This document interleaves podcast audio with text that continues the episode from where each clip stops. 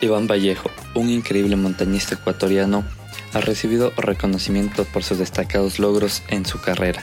Dentro de sus hazañas más notables se encuentra la conquista de las 14 cumbres más altas del mundo sin utilizar oxígeno adicional, un logro que lo llevó a explorar diversos continentes en busca de sus metas. Además, Vallejo se ha distinguido como un apasionado defensor del medio ambiente, participando activamente en proyectos destinados a la preservación de las montañas. En el podcast de hoy nos compartirá sus experiencias, los desafíos que enfrentó, la motivación que lo impulsó a alcanzar sus objetivos y cómo preservar para mejorar continuamente. Hola, hola, ¿cómo están? Bienvenidos a un nuevo episodio de Morphy Podcast. Acá Dani y Charlie. Esta vez, creo yo, con uno de los deportistas más célebres que tiene el país. Completamente. Es de esos seres humanos que no solo han sido inspiración durante muchos años, alzaron la vara de lo que podemos hacer a un nivel mental, a un nivel humano y que, bueno, para mí es un honor, un orgullo poder compartir mesa, micrófonos con él el día de hoy. Es coterráneo, otro ambateño que anda haciendo quedar bien a, nuestras tierras. Claro, es medio vecino, porque yo soy de Riobamba, entonces, medio vecino. Y como te digo, para mí es una inspiración que le he seguido ya durante muchos años y hoy tuvimos la oportunidad de sentarnos al lado de él Iván Vallejo. Qué gustazo tenerle por acá. Hola chicos, buenos días, buenas tardes o buenas noches, dependiendo a la hora que vean el podcast. Eh, les agradezco muchísimo por la presentación. Así que ya estamos entre riobambeños, zambateños y quiteños, supongo. Eh, pero cuando hablamos de que es un auténtico ambateño, tiene que tener en la cédula el número 18. Si no tiene, no funciona. un verdadero ambateño conserva la cédula de identidad con el 18 adelante. Así tiene que ser. Como que uno tiende a veces a creer la palabra del uno, ¿no? Pero me, parece, me causó mucha intriga como Iván me dijo, a ver, ¿Empieza tu cédula con 18 o no? Claro, pues ese es un verdadero ambateño o, guayaquileño o, cuencano que, mantenga su número de cédula. O sea, eso es así. Entonces, eh, ya cuando me dijiste 18, digo, muy bien, es cierto que es un verdadero ambateño. así es. Iván, y tal vez para la gente que por ahí no lo conoce todavía, también, ¿cómo se podría presentar? Eh, yo soy un montañista Amo este oficio tan lindo de subir montañas, escalo desde que tengo 12 años de edad, tengo 63. Entonces voy en este oficio 51 años. Em, en 1999 eh, fue uno de los años de mi carrera deportiva de los más importantes porque tuve la suerte de convertirme en el primer ecuatoriano que subió a la cima del Everest. Entonces, si es que este podcast está viendo un jovencito de 20 años, todavía no nacía, porque debe haber nacido en el 2001, 2002 y esto fue en el 99. Y esa es la razón por la que eh, acepté la invitación de ustedes, la tuya, Carlos, porque mm, la nueva generación, un chico que está en el cole de 17, 18, no, no, no me conoce, no sabe de mi trayectoria, y siempre busco este espacio porque estoy absolutamente convencido de que las buenas noticias tienen que trascender en el tiempo por el valor que eso conlleva. Esto no tiene nada que ver con un tema de vanidad, y lo digo desde el corazón. Una comunidad siempre necesita referentes, siempre a todos los niveles. Entonces yo suelo poner este ejemplo por citar cualquier país. Mm, citemos Argentina, entonces si un niño dice de grande quiero ser cantante, regresa a ver y dice como Fito Páez. Y dice, cuando sea grande quiero ser escritor, regresa a ver y dice como em, eh, Jorge Luis Borges. Y eso le ayuda mucho a una comunidad, porque regresa a ver y dice, ah, él es, él es argentino, él nació en esta calle, él vivió en esta casa. Y eso te inspira. Así es. Y en el caso mío, eh, yo siempre creo que mm, Ecuador tiene muchísimos referentes, cuando pienso en las letras, pienso en el señor Jorge Enrique Adún, de los recientes, o pienso en Juan Montalvo. Y si es que hay que pensar en deportistas, en el primero que me inspiraba a mí en, temas de atletismo fue Rolando Vera, después obviamente em, em, Jefferson Pérez, mi buen amigo. Y luego en tema de montaña tengo dos queridos amigos, uno falleció en el Himalaya, Ramiro Navarrete, Marco Cruz que vive, Y cuando yo les conocí a ellos, dije, yo quiero ser como ellos. Y cuando les conocí, les toqué así, dije, son de carne y hueso. Y les preguntaba, ¿usted cómo hizo para llegar hasta acá? Y cuando escuché esas historias, dije, ay, qué lindo saber que hay que quemar los barcos para lograr el sueño que, que quieres lograr. Y eso me ha marcado siempre. Entonces, para mí, el poder contar este espacio y que lleguen a, chicos de 18, 20, 21 y gente grande, 45, 60, 63, me da mucha alegría, pero sobre todo porque puedo cubrir esta, este grupo etario más jovencito que no, no, no, conoce de mi historia. Entonces, con todo este prólogo, em, yo tuve la suerte de ser el primer ecuatoriano que subió el Ebre sin oxígeno suplementario y el, segundo sudamericano. Em, luego ese fue un gran proyecto que me abrió las puertas para lo más grande. El año siguiente subí el K2, que es la segunda montaña más alta del mundo, que mide 8.611 metros, una montaña muy complicada, muy dura, mucho más complicada que el Everest de largo. Y luego después del K2 se abrió mucho más la puerta y entendí que el siguiente proyecto era subir las 14 montañas más altas del mundo. Ese proyecto me tomó 11 años. Terminé mi última montaña, el Daulagiri, que midió 8.167, que es la séptima más alta del mundo. Un día del trabajo, el primero de mayo del año 2008 a las 2 y cuarto del día. Mm, yo no soy fanático, seguidor de las estadísticas, no me interesan ni me sirven, pero obligatoriamente entras en las estadísticas. Y me tocó en suerte ser el séptimo ser humano en el mundo que lo logró. Delante mío está un americano que se llama Edviestur y los otros cinco son europeos. Y en este momento ustedes pueden googlear, habemos solamente 15 personas en el mundo que hemos subido los 14.8 miles.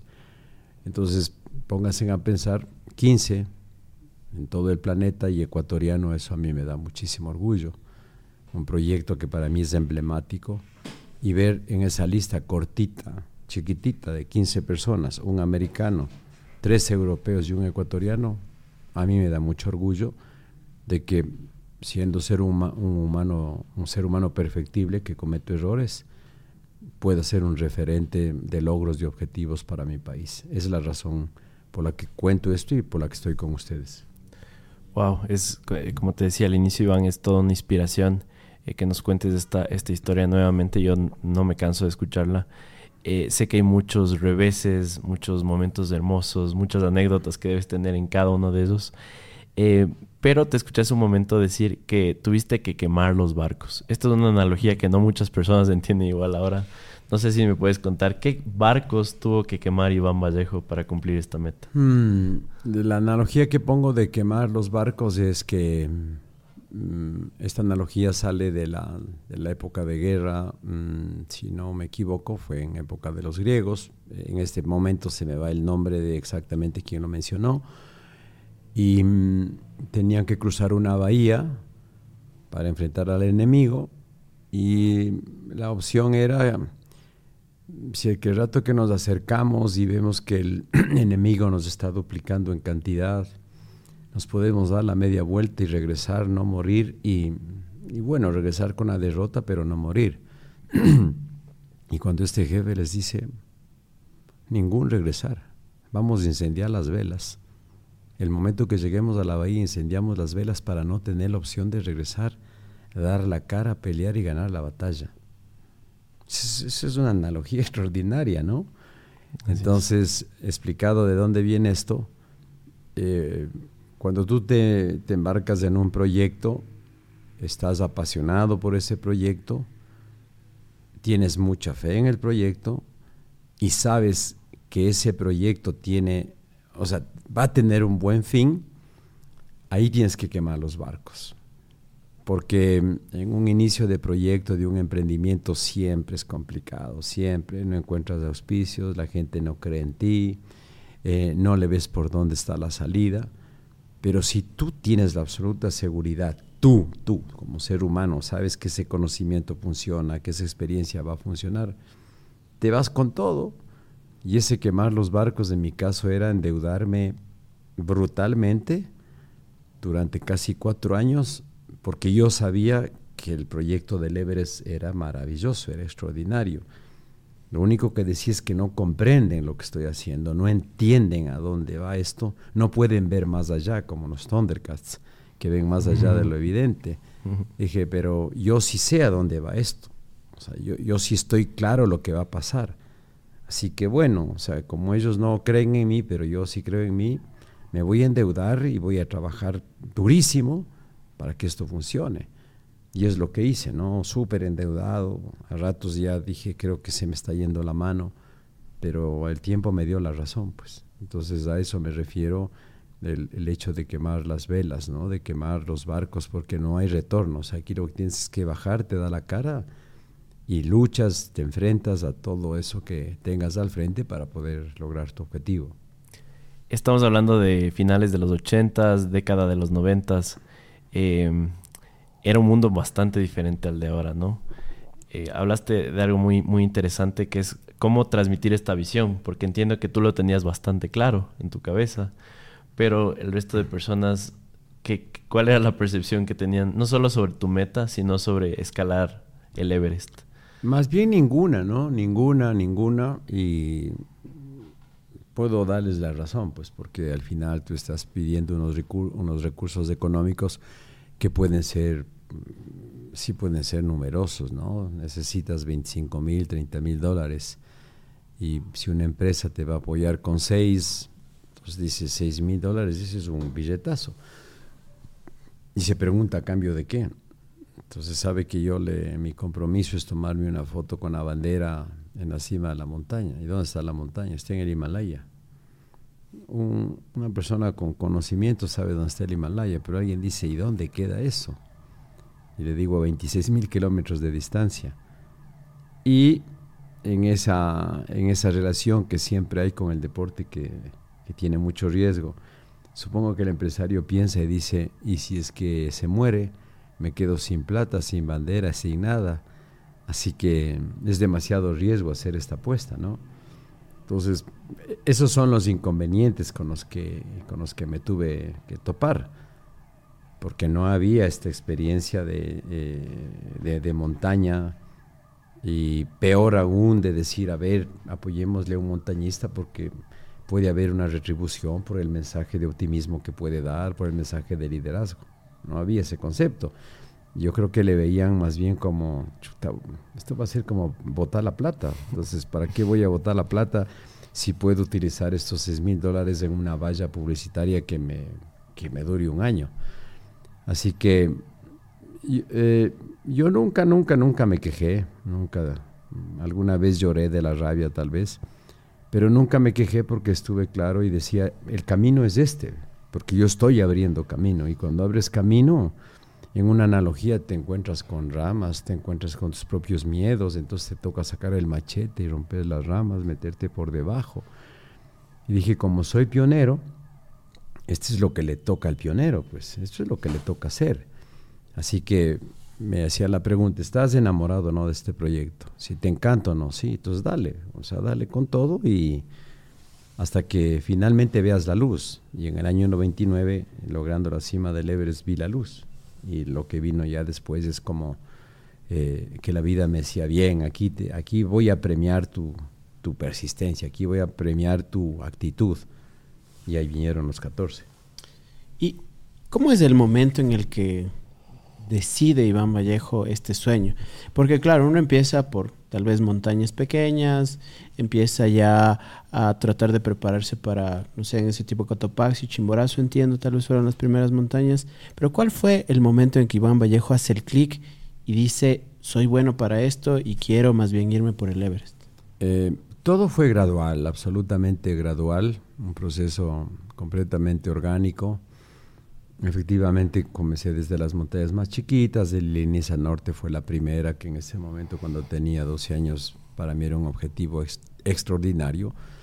Y ahí sí hay un momento importantísimo, porque bajo de esta primera montaña, tocado, encantado, y ahí sí hice como una aseveración y dije, esto quiero hacer toda la vida. Ese sí fue un momento de declaración. Y yo me acuerdo que palabras más, palabras menos, le dije a mi mami, yo quiero subir montañas toda la vida. Ahí tenía clarísimo. Y entonces ahí ahí vinieron el resto de, digamos, el, el, resto del camino, donde la primera gran montaña que me propuse fue el Chimborazo. La veía tan enorme, tan gigantesca. Dije, bueno, vamos despacito aprendiendo. Y cuando tenía 17 años y medio, es decir, 5 años y medio más, más tarde, logré la cima del Chimborazo. Bueno, luego entré a la universidad y escalé el resto de montañas del Ecuador, abrí vías nuevas, escalé un par de picos vírgenes y luego dije, el siguiente paso hay que salir fuera del país. Entonces me fui a Perú, que fue extraordinario, después me fui a Bolivia y luego el siguiente paso, irme al Himalaya a conocer y subir por ahí alguna montañita que esté a mi alcance. Y efectivamente me fui en 1995 y me fui al sector del Parque Nacional del Everest. Y cuando regresé, un montón de fotos que había tomado, creo que unos 10 rollos había tomado, cada rollo tiene 36, había tomado 360 fotografías, que eso es un montón, ahora en una salida podemos tomar 500 con el teléfono. Y cuando estoy revisando las fotografías con unos queridos amigos míos montañistas, surge esta pregunta, ¿y por qué no? Eso fue en noviembre de 1995 en una oficina que teníamos en la Jorge Washington y 6 de diciembre. Entonces el, el Everest, este Everest mío, comienza en realidad como un proyecto de un equipo de cuatro amigos que éramos guías de montaña.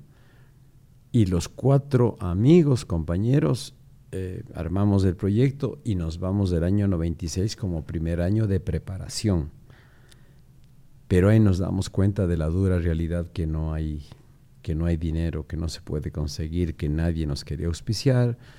Nos auspiciaban con una cosa muy, muy pequeñita, que servía para medio pasaje.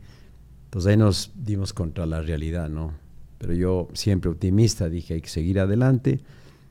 Eh, de los cuatro quedamos dos para el siguiente año y para el siguiente año fue imposible, imposible encontrar auspicio para los dos. Con las justas conseguí una cuarta parte para mí e, e igual continué, porque ahí sí estuve absolutamente claro que dije, yo, yo voy a, a subir al Everest. Me hubiera gustado que sea en equipo con mis cuatro compañeros, pero ya que no hay cómo, voy a seguir adelante. Pero en resumen a la pregunta que me haces fue gradual. Y esas cosas te pasan cuando haces un proyecto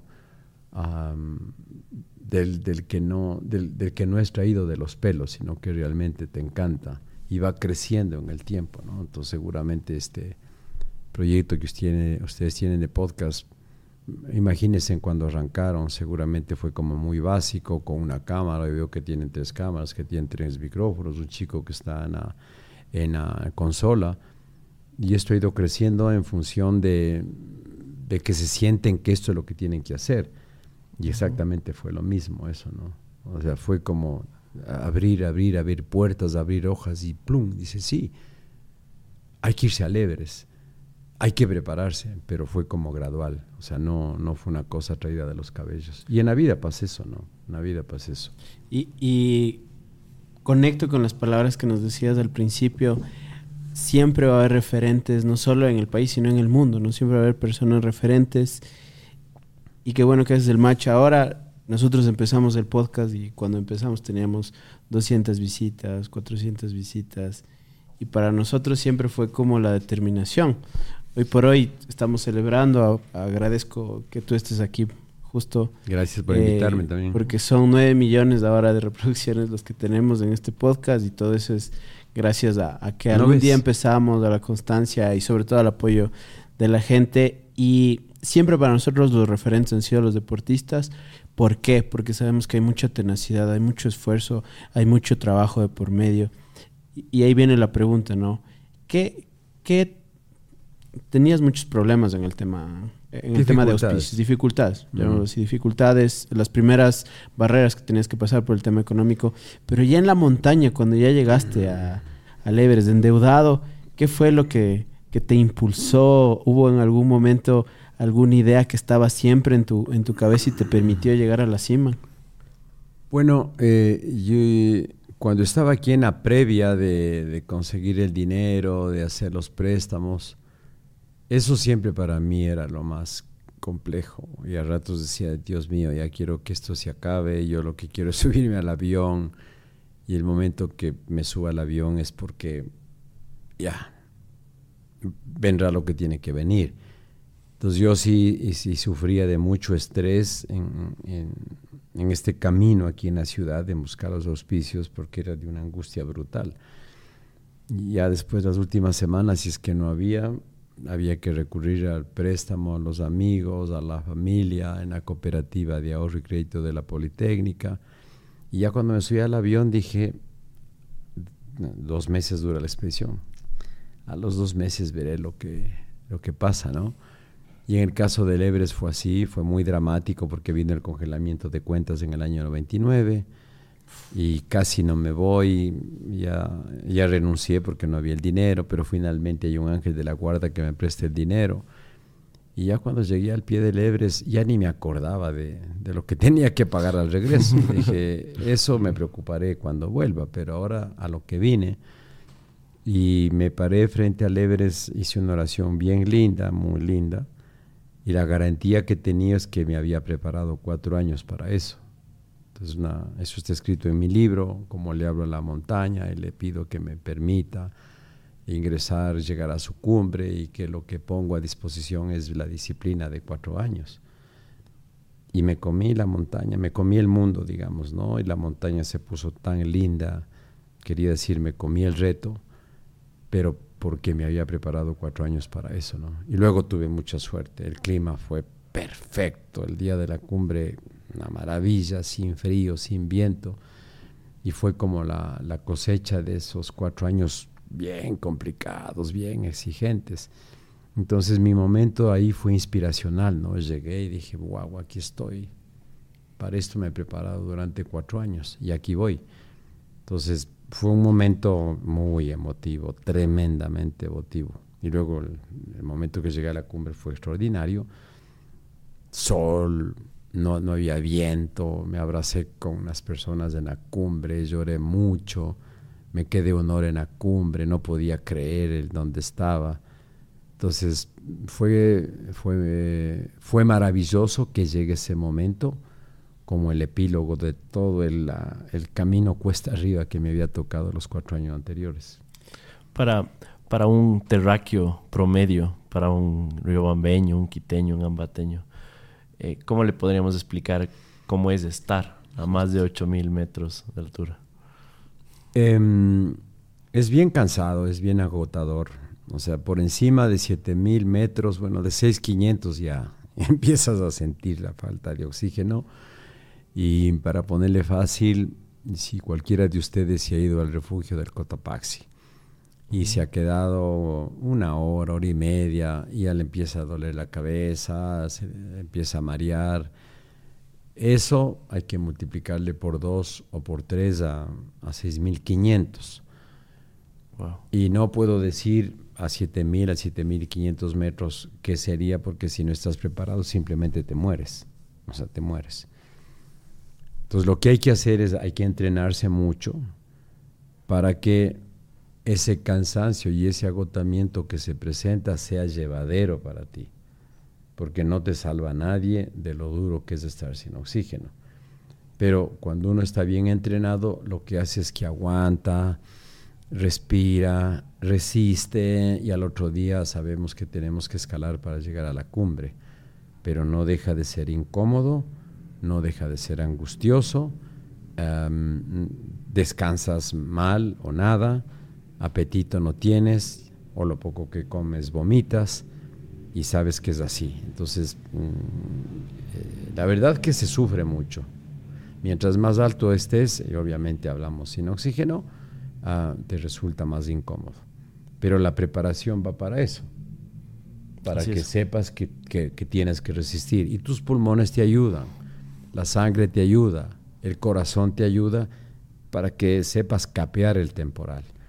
Pero para cualquier terráqueo, o sea, ese, ese cualquier terráqueo, si le llevamos de buenas a primeras a la cima del Chimborazo 6300, va a sufrir demasiado. Va a sufrir demasiado y posiblemente, si es que es una genética que no está adaptada a la altura, se morirá. se morirá, porque se le va a reventar el cerebro, va a colapsar los pulmones. Eso es lo complicado en nuestro deporte, porque le quitas el oxígeno.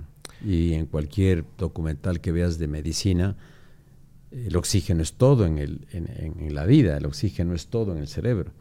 El rato que no, que no, lleva, que no, lleva, que no se lleve el suficiente oxígeno al cerebro, colapsa tu cerebro y te da un paro y chao. O sea, así de crudo es esto. Así es. ¿Y mm, por qué hacerlo sin oxígeno? Porque entiendo que se puede ascender con oxígeno, ¿no es cierto? A partir de 1978, quien es nuestro gurú, que es Reinhold Messner, con el señor Peter Haveler, fueron los dos primeros seres en el mundo que subieron el Ebre sin oxígeno suplementario. Entonces ellos cierran la etapa en donde hasta antes solamente se subía con oxígeno a los 8000 y más aún el Everest. Entonces ellos irrumpen en esto y nos enseñan en el mundo del montañismo que es factible subir el Everest sin oxígeno y los otros 8000 también. ¿Y cómo es posible esto? Por el entrenamiento que ellos hicieron.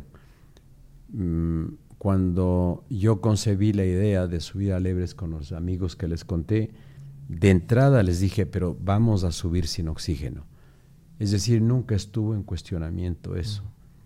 siempre yo tuve claro que como deportista y amante de las montañas tenía que ser sin oxígeno. A mí nunca se me ocurrió, ni por lo más mínimo, decir, vamos con oxígeno. Nunca, nunca se me cruzó. O sea, si es que eres deportista, tienes que hacerlo sin oxígeno, ¿no? obviamente yo respeto a la gente que ha subido con oxígeno, que hoy sube con mucho oxígeno. Hoy ya yo creo que el término que corresponde es, es un, ese es un ascenso turístico, mm. porque muchos de los que suben son turistas, no son montañistas. Se han entrenado un año, año y medio y se van. Y seguramente después de eso nunca más suben la montaña. Pero si es que eres deportista, deportista y amas la montaña, la única opción que la tienes que hacer es con eh, sin ayuda de oxígeno suplementario. Entonces yo siempre tuve claro, o sea, nunca dudé, ah, sí, sin oxígeno, punto. Ahora que estamos de la ciudad, estamos frente a cámaras, que estamos ensimismados en una rutina del trabajo a la casa, de la casa al trabajo, ¿por qué, ¿por qué no quedarnos viendo películas en el sillón o ir a comer algo rico? ¿Por qué tú crees que los seres humanos nos incomodamos? ¿Por qué ascendemos montañas? Yo creo que bueno, ahí sí ya, ya, es, ya pasa por tu subjetividad, ¿no? Mm, se me ocurre qué regalo y calidad de vida le quieres dar a tu vida.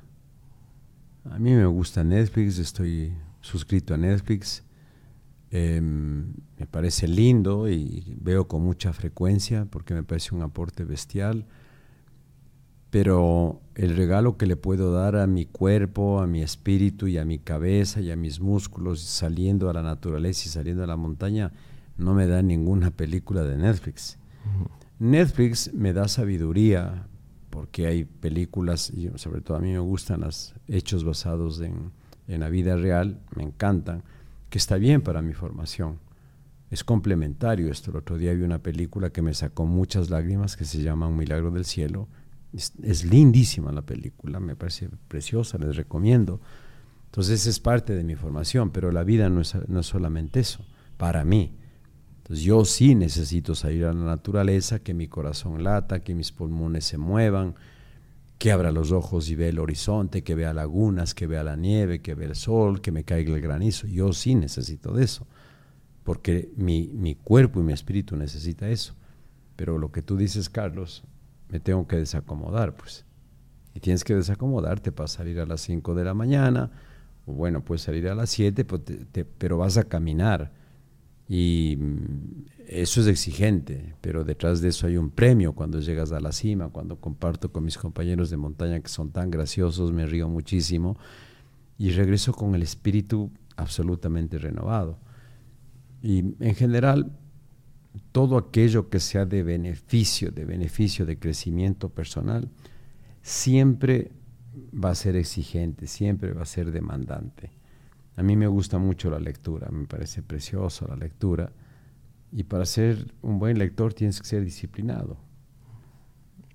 Eh, tienes que darle tiempo a la lectura. Puede ser más tentador la tele, porque en la tele no haces nada, te sientas y ves. Así es. En el, en el libro, sea que tengas un Kinder o yo tengo libro de papel, ah, tienes que darle el tiempo, abrir el libro y leer. Entonces te tienes que desacomodar. La otra opción es que hagas una siesta de cuatro horas. Haz una de 30 minutos y ve ese gran programa en la tele, lee un gran libro y date la vuelta a la manzana y sale a la Carolina o sale al Parque Metropolitano. Y un salto más grande, sale a la montaña. Y ahí está la retribución de lo que te va a dar la naturaleza. Sí, si podrías describir el, el ascender una montaña, como para motivar a la gente como yo que tal vez nunca ha subido una montaña, ha, coronado una montaña, que, ¿cómo podrías describir esta, este ascenso a una montaña? Ah, cuando me hacen esta pregunta, yo más bien ahí soy como mucho más objetivo, porque para ir a una montaña, si es que nunca has ido, tienes que tener dos cosas. Primero, una auténtica curiosidad. Y segundo, que por la razón que sea, que te guste hacer eso. Porque si no es muy complicada la montaña. Yo no les voy a decir, vean, tienen que irse a la montaña. Porque la montaña es dura, es bien dura. Y yo lo que se digo, ¿saben qué? Dense la posibilidad de acercarse a la naturaleza. Que puede ser el Parque Metropolitano, que puede ser Limpio Pungo, que puede ser el Hilaló, que puede ser el Ruco Pichincha. Dense la oportunidad de conocer y después de que conocen, sabiendo que es esfuerzo, dicen, ¡uy, qué maravilla! ¡Qué sensación más linda que ha sido esta! Eh, si es que hay, gente que, que, de plano dice la típica, si yo subiendo gradas no, no, no, me canso peor una montaña. Y si es que ya pones esa barrera, difícilmente será que te animes, digan, a ver, panas, vámonos al Ruco Pichincha. Yo lo que sí les digo es, verán, la experiencia es maravillosa por una vez en su vida, desen el chance. Y me cuentan. Y si a la bajada dices, qué exigente, pero qué bello, perfecto, maravilla. Y si a la bajada dice, no, esto es demasiado, ya pues, es su elección, es su elección. ¿Y por qué digo esto? Porque la montaña es demandante, porque la montaña es de encuesta. No hay montaña plana, no hay montaña plana. Entonces, mira, eh, la Carolina, la vuelta es 4.2 kilómetros. Entonces, correr 4.2 kilómetros, ponte que corras a 6 minutos al kilómetro, te haces 24 minutos. En una montaña, un kilómetro vertical te puede tomar 3 horas y media. Un kilómetro vertical. Chao. Ahí está la diferencia. Ahí está.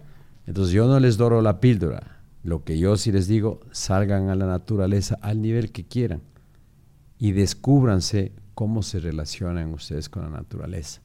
Y a ratos ha pasado, eh, en algún medio he hecho este comentario, van a la naturaleza y se descubren que han tenido una aptitud extraordinaria para las montañas.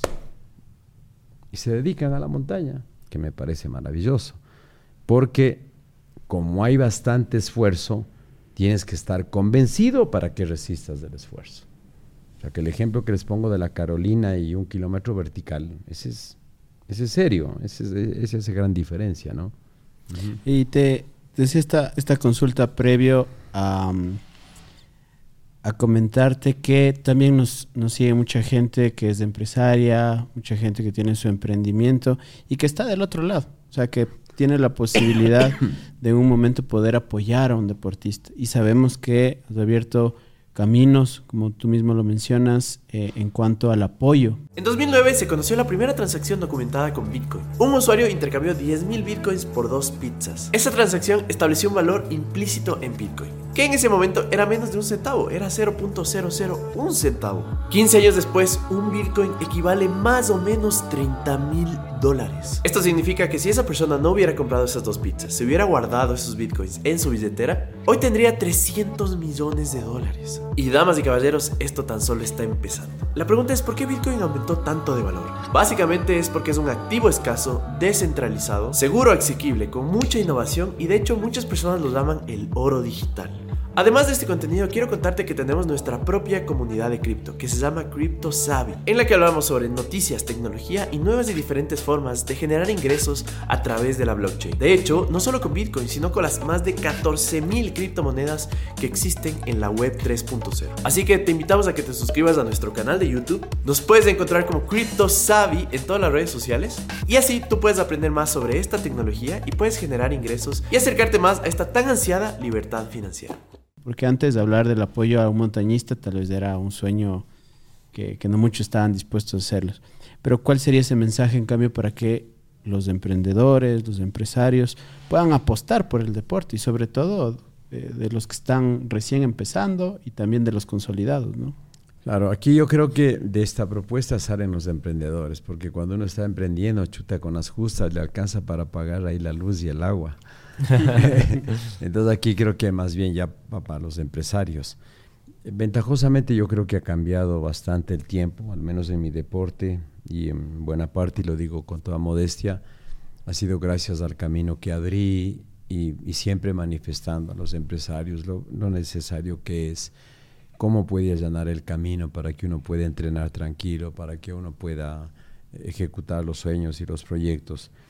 Y esa ayuda hay que, hay que verle mucho más allá, porque me voy a imaginar un escenario que es un, señor que, que, está en una empresa y este señor es maratonista, ¿no? amateur.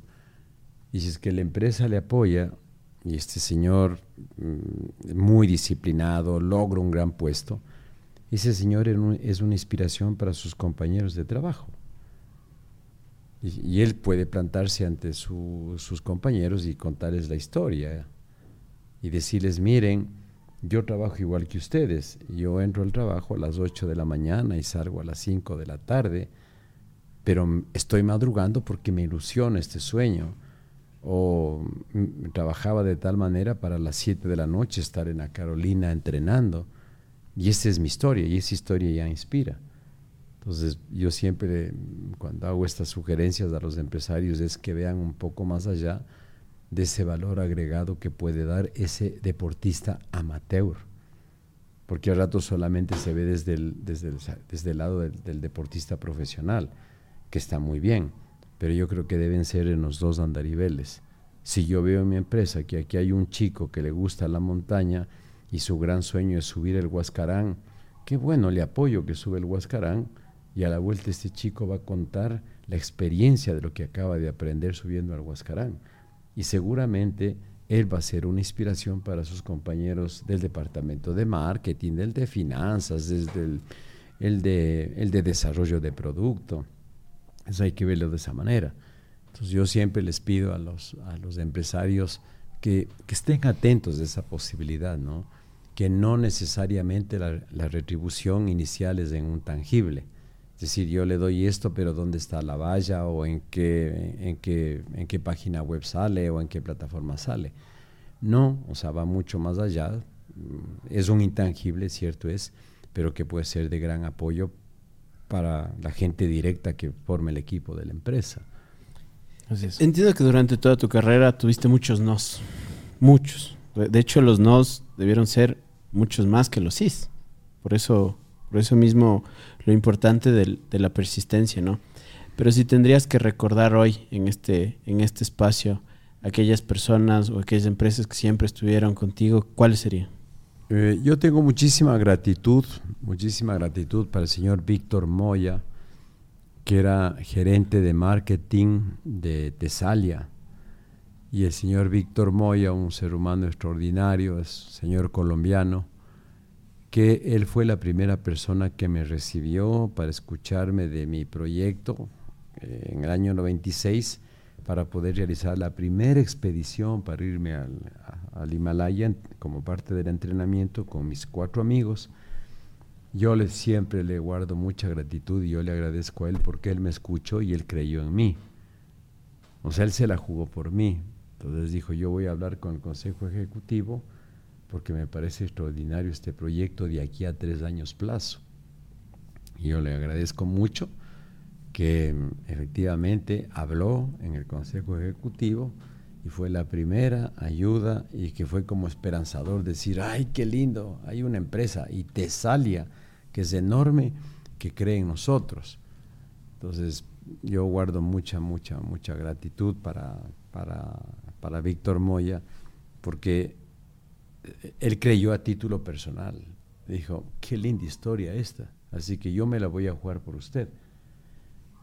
Y cuando te apoyan y no tienes nombre y apellido, eso siempre, nunca lo vas a olvidar, siempre lo vas a recordar, pues. Y, cuando se abre una puerta hay un fenómeno de, energía que permite que se abra otra segunda puertita, porque dices, vea, ya tengo una empresa que me apoye, o sea, tampoco estoy tan votado. Usted no está tan loco. Claro, y claro, se dicen, uy, te sale, dice, bueno, si es que ellos la auspician, por algo, por algo será. Entonces yo, siempre mantengo ese recuerdo. Y luego la siguiente persona que le agradezco desde el corazón, que coincidencia también colombiano, al señor Jesús David Rueda, él era presidente ejecutivo de Cervecería Nacional. Porque el año 96 me apoya Tesalia y al 97 Tesalia le compra una empresa mexicana y dicen ya no vamos a auspiciar a nadie. Me quedo otra vez en cero. Me voy a la cervecería, hablo con Jesús David Rueda él cree en mí y se la juega por mí y él me apoya hasta el Everest inclusive. Entonces para mí es Víctor Moya y Jesús David Rueda con una gratitud. Y hasta ahora me escribo dos veces, tres veces al año con ellos. Eh, Jesús David Rueda vive en Bogotá y al, señor Moya vive aquí. De hecho, ojalá en unos próximos 15 días me tome un café con él. Porque guardo gratitud para esas personas porque le apostaron por mí. Mm. Solo confiaron en mí porque ahí nadie sabía mi nombre, Iván Vallejo, simplemente confiaron, posiblemente en mis ojos vieron el brillo del entusiasmo, el brillo de la fe, el brillo de la palabra y dijeron, no sé quién será, pero tome para que se vaya. y, Iván, si me puedes ayudar eh, con tres montañas. Eh, el lienzo es del mundo, no, necesariamente Ecuador. La primera con una relación, tu favorita, por así decirlo. Yo sé que es difícil porque es como los seres queridos, ¿no? A veces escoger uno favorito es difícil, pero bueno, uno con lo que tengas una relación bastante cercana. La segunda, una que sea infravalorada, esa tal vez puede ser en Ecuador, una montaña que no sea tan conocida, que la gente le vea del hombro para abajo, pero que sea muy bonita para ti. Y la tercera, una que tú quisieras eh, conquistar y que todavía no la, no la has hecho. Em, como la más cercana, yo creo que súper, súper cercana, sin ninguna duda, es el Cotopaxi, que yo fraternalmente le llamo el Cotito y le considero que es mi hermano mayor en este camino de crecimiento y de sabiduría. El Cotito está por encima de todo. Y luego si le pongo a Lebres también, por lo que significó mi primera conquista, por lo amable que fue, por el amor con el que me trató, por todo lo que aprendí. Entonces, aunque al Everest le he visto tres veces nada más, las, tres veces que he estado, está tan lejano, pero es una montaña que sí la llevo en el corazón, ¿no? Eh, y luego la segunda era una montaña infravalorada. Así es. Mm, por la colectividad, dirías tú, ¿no? Así es. Mm, qué difícil la pregunta. Mm, Claro, porque todos como que ubicamos el Chimborazo, el Cotopaxi, el Tungurahua, pero tal vez una que, no esté en el mapa de la mayoría de personas. A ver, eh, difícil, difícil la pregunta porque lo que es que no entra en el concepto de infravalorada. Lo que pasa es que muchas personas no conocen esa montaña y cuando conocen, Dios mío, dicen, wow, pero qué maravilla que es esto. Verbigracia, gente que no ha ido a la montaña y les pregunto, les digo, ¿tú te has ido a las lagunas de Mojanda? Sí, ¿te has ido al Fuya Fuya? Y dicen, no, ¿cuál es el Fuya Fuya? Es una montaña modesta de 4.300, 4.400. Y cuando armo grupos que están comenzando desde cero, les llevo esta montaña, y se quedan pero sorprendidos. Dicen, qué hermosa que ha sido esta montaña. Digo, sí, sí. ¿Dónde está? ¿Fuya, Fuya? No ves. Ajá, primera vez. Claro, es eso. Está en las lagunas de Mojanda. Ah, Y luego al frente de este está otra montaña que me parece maravillosa, que es el Yanaurco de Mojanda. Entonces, yo no creo que el, el- el concepto sea, Sí, sea infravalorada. infravalorada, porque el- no la conocen, pero el rato que la conocen dicen, wow, qué maravilla que es esto. Y digo, sí, sí, efectivamente. Esto es una maravilla, lo que pasa es que no conocías. Así es. Claro. ¿Y la tercera cuál era? ¿De qué? Era eh, alguna montaña que quieras conquistar. Todavía Ah, no lo has hecho. Eh, hay una vía que mm, he intentado durante cinco ocasiones, que es al pico máximo del altar, que es el obispo. Es una pared de casi mil metros y he estado metido en esa pared durante cinco ocasiones y he tenido cinco derrotas. Así que está por demás eh, hacer saber que como me gustaría poder escalar esa, esa pared. Eh, yo he estado en el obispo por, por la otra vía, por la cara sur, dos ocasiones. La última estuve en el pasada Navidad, pero por la cara norte es una vía bravísima, bravísima. Así que voy cinco intentos y como me encantaría poder subir finalmente por ahí. Pero ¿y cuál es la complejidad de, de ese pico en específico, de esa ruta? el- la condición de la pared, la calidad de roca que tiene y el clima que es, es, eh, es poco estable. Eh, eh, de las cinco veces que he ido, una de esas hubo una avalancha bestial en la que casi se muere un amigo mío, pero ventajosamente el seguro estaba tan bien puesto que resistió una caída de 50 metros. Eh, la segunda, una avalancha de piedras, a un amigo le cayó en el hombro y, y le tuvimos que bajar golpeado. Y las otras, siempre el clima nos ha dado palo, siempre, siempre. Y la última que estuvimos hace cuatro años, estuvimos a 150 metros de la cumbre y la, la noche para ya ir a la parte final nevó y nevó y hizo mucho frío y las fisuras de, de roca por donde teníamos que escalar se llenaron de hielo y ya no fue posible escalar.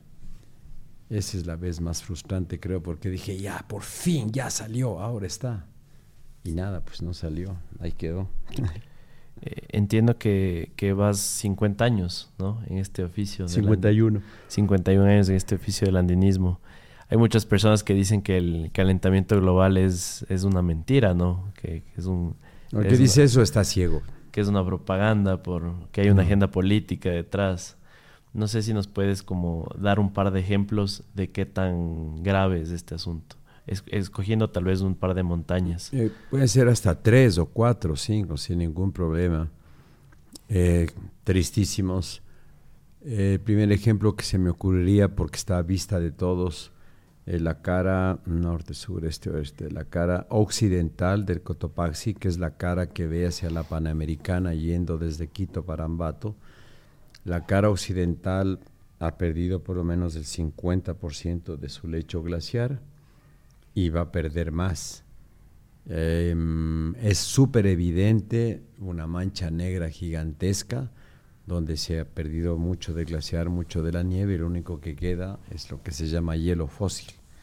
Eso vas en la carretera y, y ves el resto blanco y eso está negro. Entonces ahí está como la evidencia de todo lo que se ha perdido. Entonces menciono esto primero porque, porque le ves desde la Panamericana. Luego el Cayambe desde el refugio Roales, Oleas y Vergé, ves el glaciar que está hacia el lado derecho, el glaciar hermoso, y ese glaciar ha perdido casi el 60% del glaciar. Wow. Y claro, la comparación es porque yo conozco desde los años 70. Entonces, si alguien va de nuevo, dice, ah, ve qué bonito el glaciar. Digo, no, no, esto iba hasta tal sitio. Luego el glaciar del Chimborazo, por la vía donde se sube ahora normalmente, igual 60% de pérdida de glaciar. Hoy es todo hielo fósil, hielo muy duro y cada vez retrocediendo el, el glaciar. Em, el glaciar oriental, nororiental de Liliniza Sur, 80% se perdió. 80, queda por ahí unas tiras de nieve, unas tiras de nieve y, el- y nada más, 80% de la pérdida, ¿no? Así que esto es, esto es una Es un tema- tristísima realidad, es una triste realidad, la verdad. Maestro, queremos ser muy, muy respetuosos con, con su tiempo. Una vez más, agradecer por, por el espacio, por el tiempo. es, es un sueño en lo personal para mí tenerle, Mm, tenerle aquí gracias. y sobre todo agradecer por eso, ¿no? Por el ejemplo de, de tenacidad, de constancia, de no rendirse, no rendirse a la primera y sobre todo marcar este camino. Finalmente, algún mensaje que, que quisiera dejarle a toda la, la audiencia de, de nuestro podcast. Es un podcast que esperamos sea una pieza de contenido inspiracional como lo ha sido para nosotros. Entonces, algún mensaje que quisiera dejarle a la gente. Con mucho gusto y quiero enganchar con este um, comentario que acabas de hacer, que, que el podcast tenga un, un elemento inspiracional. Yo lo que suelo decir en estos casos es esto, es tener la conciencia que, a partir- de determinado momento y con determinadas acciones, todos los seres humanos tenemos la capacidad de inspirar al otro, sino que nos da miedo, pues nos da miedo. Entonces, creemos que el sentido de la inspiración está solamente para el gran deportista, ojalá pudiera decir para el gran político, eh, para el gran profesional, para el gran orador, em, para el gran médico. Todos ellos, y también desde la persona más sencilla, que en el mundo está tras cámaras, tiene la opción de inspirar a los demás. Eh, por ejemplo, mi ama de llaves se llama Paulina, es de, de descendencia afro. Ella me inspira a mí. Es una mamá con dos hijos, qué trabajadora, fuera de serie para trabajar y trabaja con sonrisa y con amor. Ella me inspira a mí, por ejemplo, y es mi ama de llaves. Yo muchas veces le digo, yo le admiro tanto porque usted siempre con sonrisa cocina delicioso y donde tiene, donde le avisan que necesitan para trabajar porque esos 25 dólares le sirven. Te digo, es una inspiración esta, este ser humano. Entonces hay que tener conciencia de eso. Entonces mi mensaje es esto, que desde la humildad y teniendo los pies en la tierra, tener claro que todos los seres humanos tenemos la capacidad de inspirar al otro, en tanto en cuanto lo que estés haciendo lo hagas bien, lo hagas desde el amor y desde el compromiso. Entonces, un profesor de una escuela unidocente, este profesor tiene cuarto, quinto y sexto grado a la vez, y los alumnos le ven el amor con el que da las clases, la paciencia con la que enseña, la alegría con la que enseña. Ponte que cada clase tenga 40 chicos, 120 guambras inspirados por el profesor Luis. Ahí está. Sea, el profesor Luis les inspira a los niños y sin decirles con un discurso, niños hay que ser comprometidos en la vida, los niños le ven cómo ha preparado la clase, cómo hace los dibujos, porque obviamente, hablemos que está en el campo, ahí no va a llevar el PowerPoint, o sea, él va a llevar una tiza. Y si hace bien el dibujito de la planta y dice, este es del pistilo, estas son las hojas, ese niño le queda, ah, las cosas hay que hacerlas bien. Entonces ese profesor está inspirando a los, a los niños. Entonces, bajo esa premisa, también tengo que tener en cuenta que si es que no pienso en eso, la puedo arruinar. Y si es que soy un profesor de una escuelita unidocente y falto y voy borracho a dar clases, la arruiné. La arruiné. Porque el mensaje que le doy a los niños es que el horario no importa, que puedo trabajar borracho, que soy irresponsable y que no me importa el otro. También le estás mandando ese mensaje. Y ese niño dice, ah, en vez de venir a las 8, viene a las 10. Entonces, ¿qué concepto tiene? De falta de respeto al tiempo del otro. Ah, viene borracho, nos deja un ejercicio y se va. ¿Qué concepto me da? Que no hay compromiso. La arruinaste. Entonces, a mí mi mensaje es que todo el mundo, en, en el- en lo que estemos haciendo, sabes que tienes una enorme responsabilidad del mensaje que das para hacerlo bien. Y ahí está. Entonces, es que tú haces este podcast de la mejor manera, editas súper bien, veo que han puesto unas chéveres luces. Estás haciendo un gran trabajo, pues, y estás inspirando a los otros, porque estás respetándote a ti mismo y lo que tienes que hacer al otro. Y ya está. Eso es todo.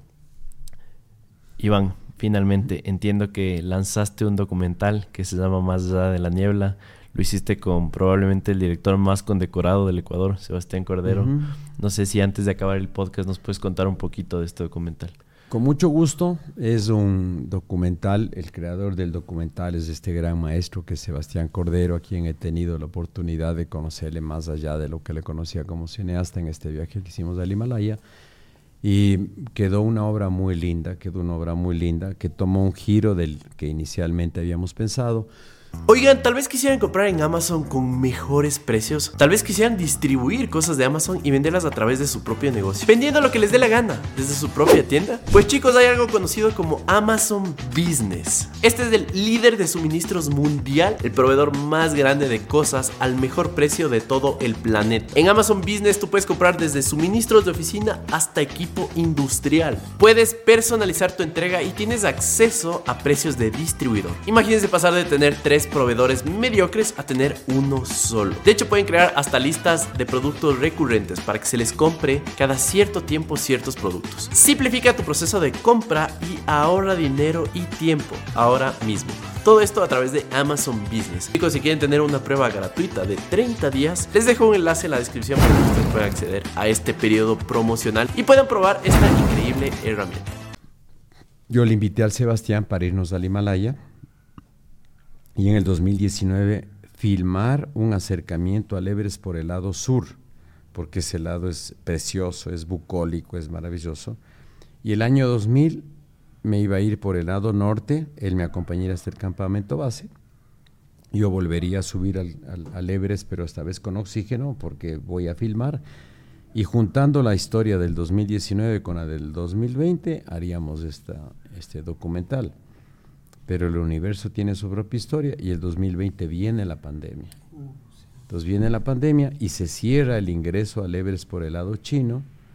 Y como en el lado de la pandemia hay tanto tiempo para todos, supongo que fue para ustedes lo mismo, Sebastián Cordero se sienta a revisar el material y en lo brillante que es, confirma, descubre o encuentra de que con ese material que habíamos grabado, que era como así de añadido nomás, podía salir esta historia. Wow. Y luego creé esta historia que se llama Al otro lado de la niebla. ¿Y por qué se llama así? Porque esa es otra maravilla. Ah, yo este viaje lo he hecho como siete veces. Y las seis veces he tenido un clima precioso, lindísimo. Y la vez que vamos para el documental nos toca un clima malísimo, solamente con niebla. Pero esta niebla nos permite a él y a mí realizar este viaje interior y contar la historia desde lo que vamos sintiendo mientras caminamos hasta que llegamos al pie del Everest. Esa es la historia. Entonces Wow. ya se quedó en, en, el, en el viaje del 2019 y quedó una historia muy linda, ¿no? Porque nos dejamos en este caso llevar por los hechos, porque era lo que había y quedó muy lindo. Así que les invito en salas, porque este fue el preestreno realmente. En, sana, en salas estarán desde el 18 de enero. ah, Dios mediante en todo el Ecuador, Quito, Guayaquil, Cuenca, Manta, Riobamba, eh, Ambato, etcétera, etcétera. Ahí estará ahí en salas para todos. Estoy seguro que voy a estar en el primer día que, que se estrene. O- ojo, y, y también lo hicimos en versión 3D. Y está, la versión 3D es sobrecogedora. Y mm, por si acaso hicimos el 3D eh, con inteligencia artificial. Wow. Porque para filmar, eh, para 3D tienes que filmar siempre con dos cámaras, este- estereoscópicamente. Ujú. Pero ahora estos chicos de la, de la edición y de la colorización son unos cracks. Presentaron la idea de, de hacer en 3D y nos presentaron primero el tráiler. Yo ya me quedé loco viendo el tráiler. Y después del Sebas, que es un valientísimo, dice, hagamos toda la peli en 3D. No, no, no, no se pueden imaginar lo que es los monasterios en 3D, las montañas en 3D. Es precioso. Y es tan lindo que sin proponernos es la primera película ecuatoriana que se realiza en 3D, que tiene un añadido. Wow. Sí, muy linda está. Cumpliendo nuevos hitos, ¿no? Sin querer.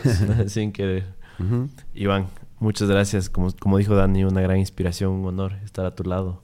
Esperemos que este espacio sea nuevamente un espacio para, para compartir historias a las cuales podemos identificarnos y, y creer que puede existir un mejor futuro, lleno de muchos, muchos sueños por cumplir y, y de gente buena que, que, nos sigue inspirando. Así es, sí, muchas gracias chicos, les agradezco mucho por esta invitación, tras las cámaras a este chico que está en la parte de la consola. Mate, Mate. ¿Cómo, ¿Cómo, se llama? Mateo. Mateo, eh, también Mateo parte del equipo.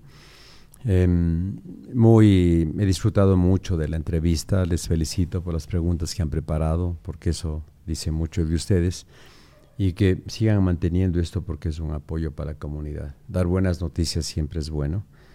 Y lo que les dejo, ¿no? O sea, quédense pensando que siempre somos capaces de inspirar al otro, con lo cual me obligo a hacer las cosas bien. Y la otra, que ustedes se pregunten, uh, o no, más bien que se, que se propongan, en, en lo que yo sé hacer, que haga lo mejor que tengo que hacer. Y ahí le ayudas a la comunidad. Porque a ratos es bien barato decir es que, lo, es que el gobierno no hace, es que el rector del colegio o la universidad. No, tú pregúntate, ¿yo qué puedo, qué puedo hacer para que esto sea lo mejor en lo que yo sé hacer? Yo soy extraordinario para dar conferencias y doy unas grandes conferencias porque me preparo para eso. Soy extraordinario como guía de montaña, ¿qué es lo que puedo hacer? Y en esta entrevista me he volcado a hacerlo mejor porque es lo que me gusta hacer político, nunca me metí a la política porque no me gusta y no sé las reglas. Por eso no me meto, porque eso no es lo mío, pero yo sé cómo le ayuda a mi comunidad. Entonces ahí tú te preguntas, soy médico, soy veterinario, tengo mi emprendimiento, entonces en eso hago lo mejor. Ya no te preocupes, porque le estás ayudando a la comunidad. Y la suma, la suma de todos los hechos buenos, eso hace una comunidad distinta. Porque si tú en la universidad estás copiando los exámenes, ya la estás arruinando. Porque eso va a ser el inicio de lo que vas a hacer después. Porque después también vas a mentir. Después vas a querer lograr algo cortando el camino. Esto funciona así. Pero si dices, no importa, o sea, esta materia qué dura que es, pero te rompes para sacarte el 8, 5, o el 9, el 7, 5, pero te rompes, estás haciendo bien las cosas. Así que un fuerte abrazo para todos. Espero que hayan disfrutado este podcast tanto como nosotros. Nos vemos en un siguiente capítulo. Nos vemos en otro capítulo de Murphy Podcast. Chao, chao. La próxima, muchachos. Adiós. Chao. Bye. chao.